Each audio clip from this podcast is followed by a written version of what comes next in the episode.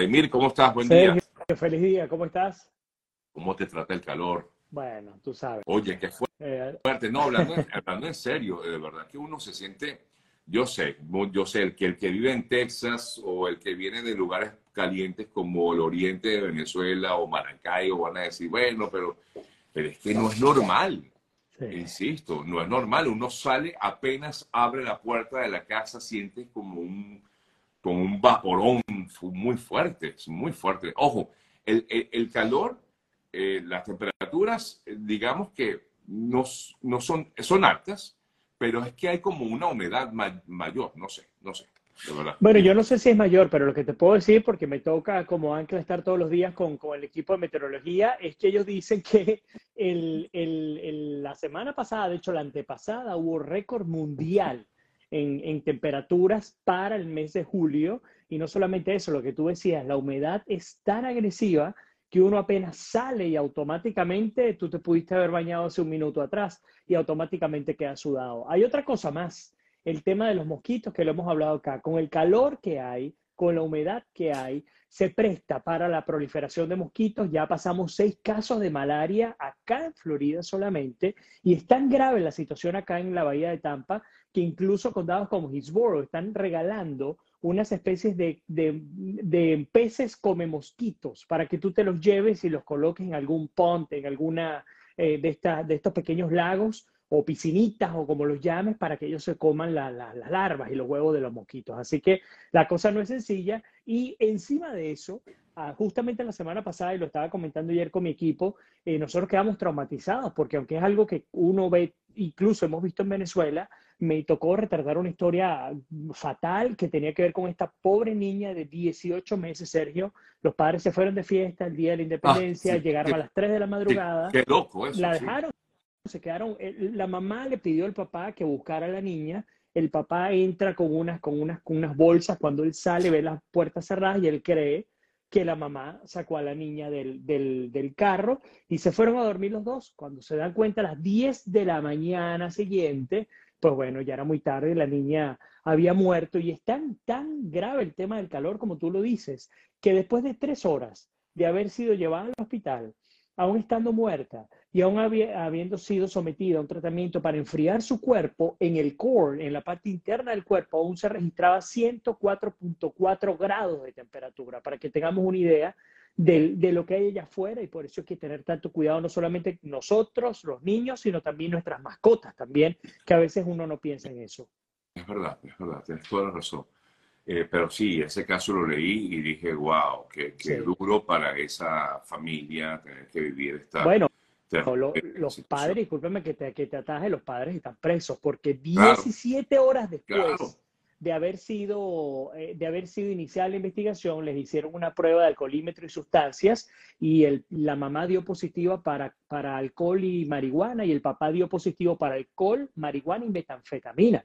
Por eso que están presos. El papá tiene, si mal no recuerdo, unos 10 casos eh, policiales desde el 2013, es decir, tiene 20 años con problemas con la ley, desgraciadamente, para, para colmo de males, son hispanos, de origen hispano, y bueno, están en este momento tras las rejas. ¡Wow! Qué duro. Sí, sí, es, Que, definitivamente, Vladimir, tiene que haber algo de eso porque yo decía, a ti no se te olvida, perdóname, a mí se me sale, por ejemplo, mi gato de la casa y yo inmediatamente empiezo a buscarlo por todos lados, por decirte, por darte un ejemplo, ¿no? Que no se compara pero más un niño, ¿no? un bebé, ah, tú lo dejaste, no lo dejaste. ¿Quién fue? O sea, pero puede pasar, en serio, puede pasar. Eh, yo cuando hice una entrevista a una doctora, ella me comentaba que una eh, creo que era neurocirujano de Puerto Rico. Eh, la señora estaba complicada con unas operaciones que tenía que hacer, no sé cómo era el cuello, y la señora olvidó a su bebé y el bebé murió. Esas cosas pueden pasar. Entonces, cuando, claro que puede pasar, pero en este caso, claro, se nota que había algo más. No, no, claro, en este caso había algo más, pero algo que, que, que por lo menos aprendí yo a partir de esta historia que me tocó retratar, porque fue aquí, como les digo, fue en Lakeland, por cierto, tú conoces Lakeland. Eh, eh, lo que dicen los, expertos es, si tú tienes niños pequeños, obviamente tú crees que nunca los vas a olvidar y muy probablemente nunca los olvides, pero la recomendación es coloca algo de valor, yo sé que vas a decir, ¿cómo puede haber algo más que tenga más valor que un niño? No, no quiere decir eso, pero por ejemplo, tu cartera. Tú necesitas tu cartera al bajarte del auto. Siempre, naturalmente, buscas tu cartera, buscas tu celular, buscas algo. Entonces dice, cuando tienes niños pequeños que suelen quedarse dormidos y que tú de pronto eh, olvidas que los tienes en el carro porque no reaccionan, deja algo en la silla del bebé. No importa, como una costumbre, deja algo en la silla del bebé y eso es, digamos, ese es un muy buen consejo a partir de esta desgracia, que puede servirle, quién sabe, a cuántos padres que tenemos conectados y dicen, oye, ¿verdad? ¿Por qué no puedo dejar esto acá? Y capaz que en este momento estamos salvando potencialmente una vida que podría eh, perderse a causa del calor. Así es, así es, así es. Bueno, Vladimir, vamos a hablar de otros temas y por supuesto este tema de las primarias eh, definitivamente en Venezuela nos ha dado bastante, como quien dice, tela para cortar, ¿no? Ahora, bueno, surge, bueno, yo creo que también ya tú lo has advertido desde hace bastante tiempo, has venido diciendo que, bueno, que van a hacer todo lo imposible por impedir que se realice este proceso de primarias y ahora eh, con, sosteniendo sobre todo a María Corina como la líder definitiva de este, de este grupo de, de, oposición. Pero bueno, ayer se lanzó, o mejor dicho, se habló de una nueva, un nuevo recurso en contra de las primarias, en este caso va directo contra las primarias, ya no tanto por las inhabilitaciones, sino contra las primarias. Hay rumores de que efectivamente hay una sentencia lista en el TCJ, no lo puedo verificar, no lo puedo asegurar, pero ahí está ese rumor. Y ayer fue este ciudadano Luis Ratti al TSJ a solicitar justamente que se impidan las primarias. Cuéntame, ¿cómo ves ahora el panorama de este proceso de primarias? Leonardo Padrón y Delia Fiallo se quedaron pendejos con ah. el libreto que maneja el régimen de Maduro. Con la novela, eh, con la novela. Sin duda alguna. Pero las novelas Leonardo por lo menos son, tú sabes, un poquito claro. más... Ah.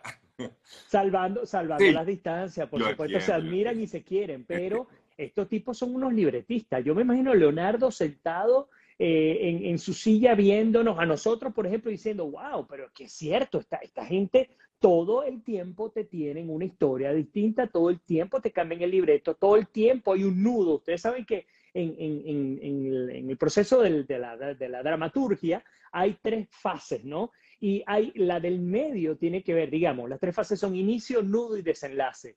El nudo siempre es el momento en el que te tienen intriga. Bueno, a nosotros nos ha mantenido en el momento del nudo durante más de 20 años, más de dos décadas nos ha mantenido en el, en el centro, ¿no? Nunca ha habido un desenlace final a esta novela que ha tardado más que, no sé, que, que, la serie Betty la Fea de Colombia, ¿no? Y perdóneme lo criollo que he decidido ser hoy.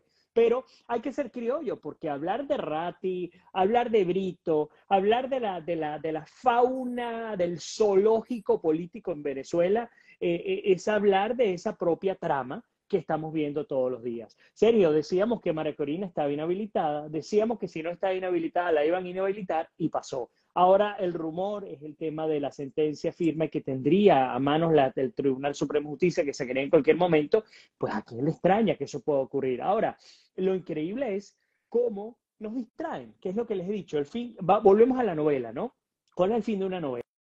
El fin de una novela es tenerte en suspenso esperar a ver cuál es el desenlace y manejar escenarios. Y es lo que hemos estado haciendo nosotros durante años, Sergio. En este caso, no hay diferencia. Fíjate que cuando uno escucha a un individuo como Luis Ratti, eh, no un recién llegado, porque el tipo tiene algún tiempo en la política nadando, ¿no? Como buen caimán entre aguas de charco, de río, de lago y de mar. Él nada donde tenga que nadar, como Jorge Brito, algo parecido, ¿no? Como... Eh, José Brito, perdón. José Brito. Em, y cuando uno escucha lo que dice Ratti, uno comienza a pensar varias cosas. Por ejemplo, asumiendo, a mí me encanta hacer este ejercicio, asumiendo que todo lo que él dice es cierto, asumiendo todo. Bueno, que el 80% de la oposición venezolana está ya en la calle y no, no representada por estos partidos que se hicieron las primarias para ellos y bla, bla, bla, todo aquel tema. Después dice, ¿Cómo es posible que se lleven a cabo unas primarias teniendo tanta gente inhabilitada que va a concursar? Vamos a asumir que todo lo que él dice es cierto. Bueno, la respuesta es natural. Si a ti no te da la gana de participar en las primarias, pues no participas. Si a ti no te da la gana de inscribirte para participar en ellas, tampoco como ciudadano para votar por ellas, como tú bien lo comentabas con los 200 mil, las 200 mil personas que se inscribieron. Si a ti no te da la gana como partido político de suscribir que inhabilitados se inscriban allí, entonces vete y lánzate de manera individual. Tercero o cuarto o quinto, ya no sé el número, las primarias son, un hecho privado de un grupo particular de, la, de los venezolanos. O sea, eso no es algo que tiene ni validez ni es vinculante. A un Maracorina, a un Capriles, a un Tamar Adrián, quien sea, saliendo como candidato unitario a partir de una primaria, aún así, los que incluso firmen el acuerdo de primaria pueden decidir romper ese acuerdo y lanzarse individualmente. Entonces, esto forma parte, insisto, de este zoológico, de esta fauna que se ha convertido en un circo y nos mantiene distraídos. Entonces, Vladimir, ¿qué ocurriría si efectivamente se da como tal eh, esta decisión del TSJ en contra de las primarias? Eh, ¿Crees que debería, en todo caso, seguir esta comisión de primarias eh, con su proceso y realizar su, su, elección interna? ¿Tú te acuerdas la semana pasada cuando hablamos de la inhabilitación de Maracorini y te decía en cualquiera de los escenarios gana el régimen? Aquí, desgraciadamente, siete días después, te digo lo mismo. Sea el escenario que escojas o el camino que escojas, gana el régimen. Y vamos a jugar otra vez a, ese, a esa especulación. Número uno, se desmontan las primarias. Llega el Tribunal Supremo de Justicia y dice, aquí no hay primaria porque es inconstitucional y todo lo que te dé la gana. Ok, ¿qué vas a hacer, Sergio? pones a pelear a la oposición o a la, o a la maltrecha oposición. ¿Por qué? Porque ahora ellos tendrían la obligación, que por cierto eso es lo que debieron haber hecho desde el principio, tendrían la obligación de obtener a un candidato unitario por consenso.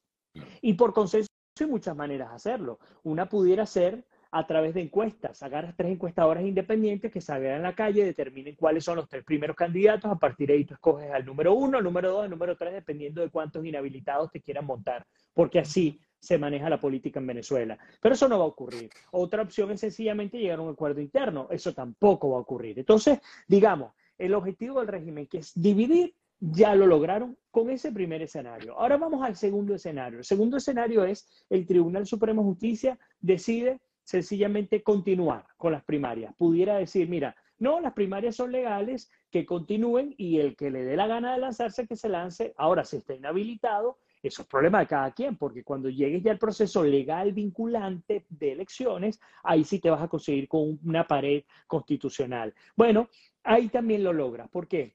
Porque vas a crear duda en la población, porque vas a crear dudas sobre la legitimidad de estas primarias y además porque ya estás desviando la atención del tema fundamental. Y el tema fundamental no es si se pueden o no llevar a cabo las primarias. El tema fundamental es por qué tenemos a individuos como María Corina Machado inhabilitados.